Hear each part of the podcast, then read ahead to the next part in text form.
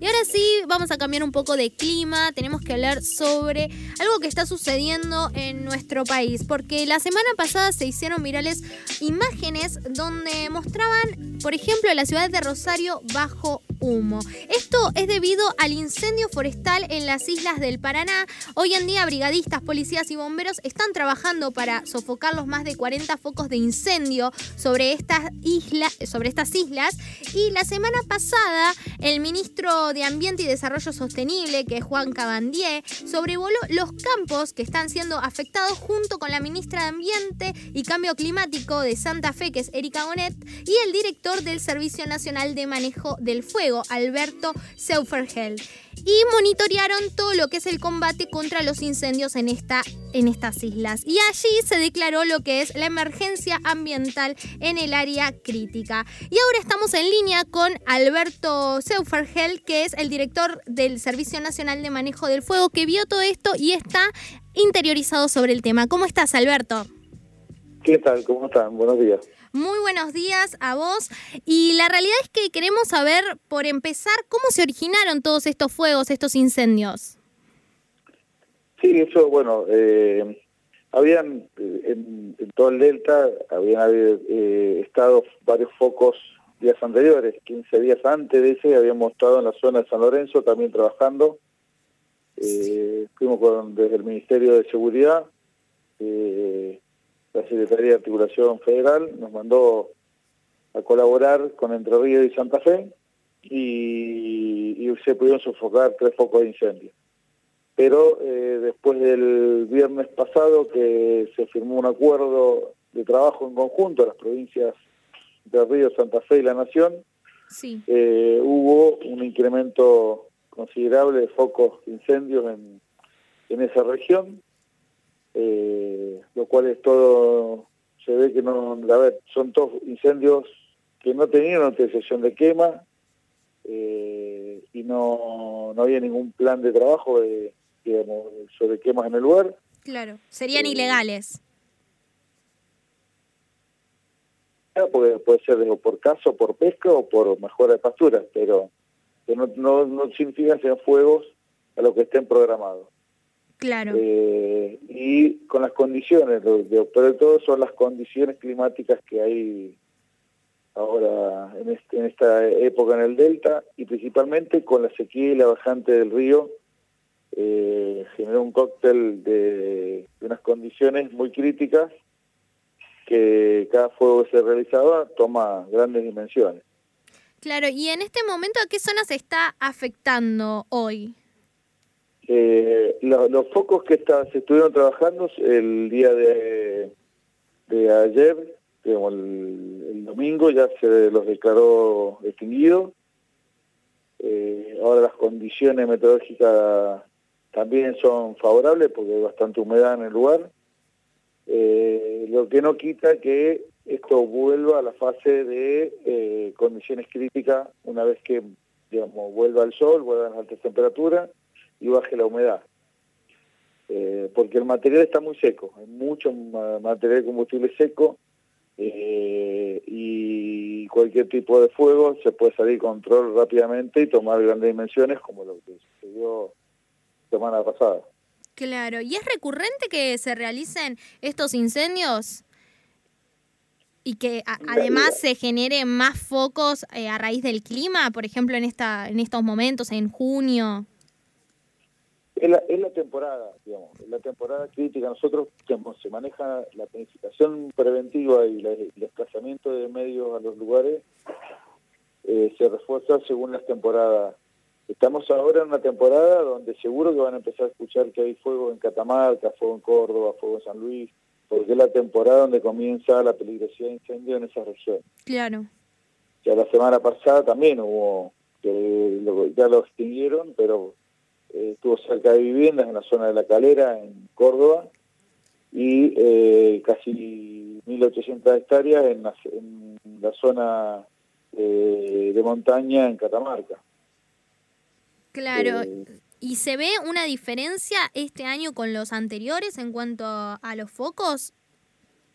Lo que tiene que las condiciones, las condiciones eh, están siendo más críticas por el prolongado, la, digamos, la sequía prolongada eh, y haber tenido veranos por ahí bastante húmedos, el crecimiento del pasto, digamos, eh, hace que tiene las dos consecuencias, digamos, por, por, ahí cuando ahí está muy húmedo es favorable porque hay un crecimiento de las pasturas considerable, pero eh, después cuando se asuma se suma un periodo seco prolongado hace que eso ese material se ponga muy combustible y peligroso eh, que estamos en esa etapa en este momento en ciertas zonas del país.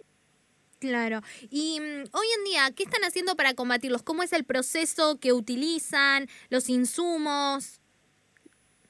Y en el caso, en el caso principalmente de, lo conflictivo que tiene el trabajo en las islas, eh, más allá de la de las distancias, del tamaño que tiene, estamos hablando de casi el delta son 900.000 hectáreas. Sí. Y trabajamos a una distancia de los puntos de, de, salida de los combatientes de, de 25 o 30 kilómetros adentro de las islas. La única forma de ingresar era vía aérea, ya que las, todos los canales están secos, digamos, no hay forma de, navegabilidad en gran parte de los canales y, y es toda herramienta herramienta zapa, digamos, con pala, con Pulaski, que es una herramienta, con Maclo, que es otra, digamos, o, la, o las guachas, con eso, digamos, la parte de la contención del fuego y los medios aéreos, que era el refuerzo ideal para bajar la intensidad de la llama y que los brigadistas puedan trabajar sobre la línea de fuego. Claro, y hoy en día, con esto de la pandemia, la cuarentena, ¿tienen algún protocolo especial? ¿Se dificulta en ciertos momentos? Sí, sí, sí, mucho más, digamos, a ver, porque se tiene que reducir la cantidad de gente que se desplaza. Claro. Eh, ya la parte, digamos, todos los días se entraba digamos, nos tomaban la temperatura, entramos al lugar. Eh, estamos pensando de que hubo mezcla de, varias localidades y varios, eh, lo que todo el grupo que estuvo trabajando estaba en un centro de aislamiento que tenía Santa Fe. Estamos todos aislados, digamos, con, con lo que respecta a, a tener contacto con la gente de, de, de la localidad. Eh, y bueno, el tema tapaboca y, la higiene, digamos, como, como parte, digamos, del proceso. Bien, y con todo el trabajo que se hicieron durante estos días, ¿pudieron reducir los focos? ¿Cuál es el contexto actual a comparación de la semana pasada? No, a ver, ayudó mucho las precipitaciones que hubieron eh, hace unos días atrás. Eso hizo que bajara la intensidad y ahí se pudo digamos, controlar y el proceso de extinción de los focos. Por eso digo, no quita que una vez que mejoren las condiciones climatológicas, digamos, cuando uno considera que el día está lindo, para los incendios son días feos, digamos, son días en los cuales está eh, a punto de que cualquier fuego que haya se pueda descontrolar. Sí. Eh, un día de calor y de poca humedad y un poco de viento son ideales para que un fuego prospere y tome, y tome dimensiones.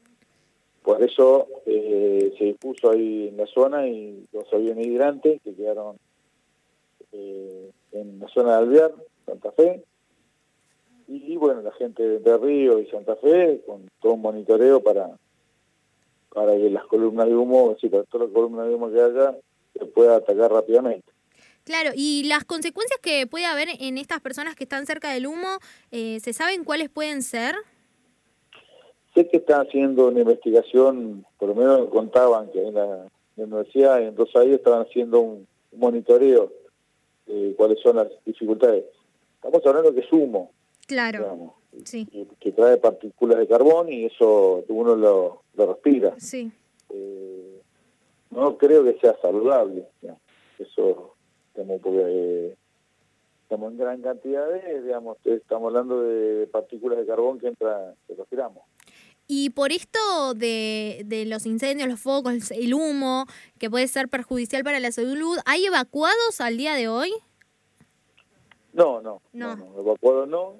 Digamos, una de las, eh, digamos, una de las de, la situación peligrosa que genera eh, ese tipo de incendios, más, digamos, el nivel de humo que generaba son, son las ciudades, principalmente la salud, y la parte de la seguridad vial, porque eh, más en esta época, que también es época de, neblina, la neblina más el humo, es un cóctel, digamos, de mucha inseguridad en el riesgo vial, y esto ya generó en otros momentos eh, accidentes con consecuencias fatales, lamentablemente, que por ahora no, digamos, puede este rápido accionar que se tuvo tanto del Ministerio de Seguridad como, como los locales, de eh, hacer controles preventivos en la ruta para, para evitar accidentes por el, el humo y la poca digamos.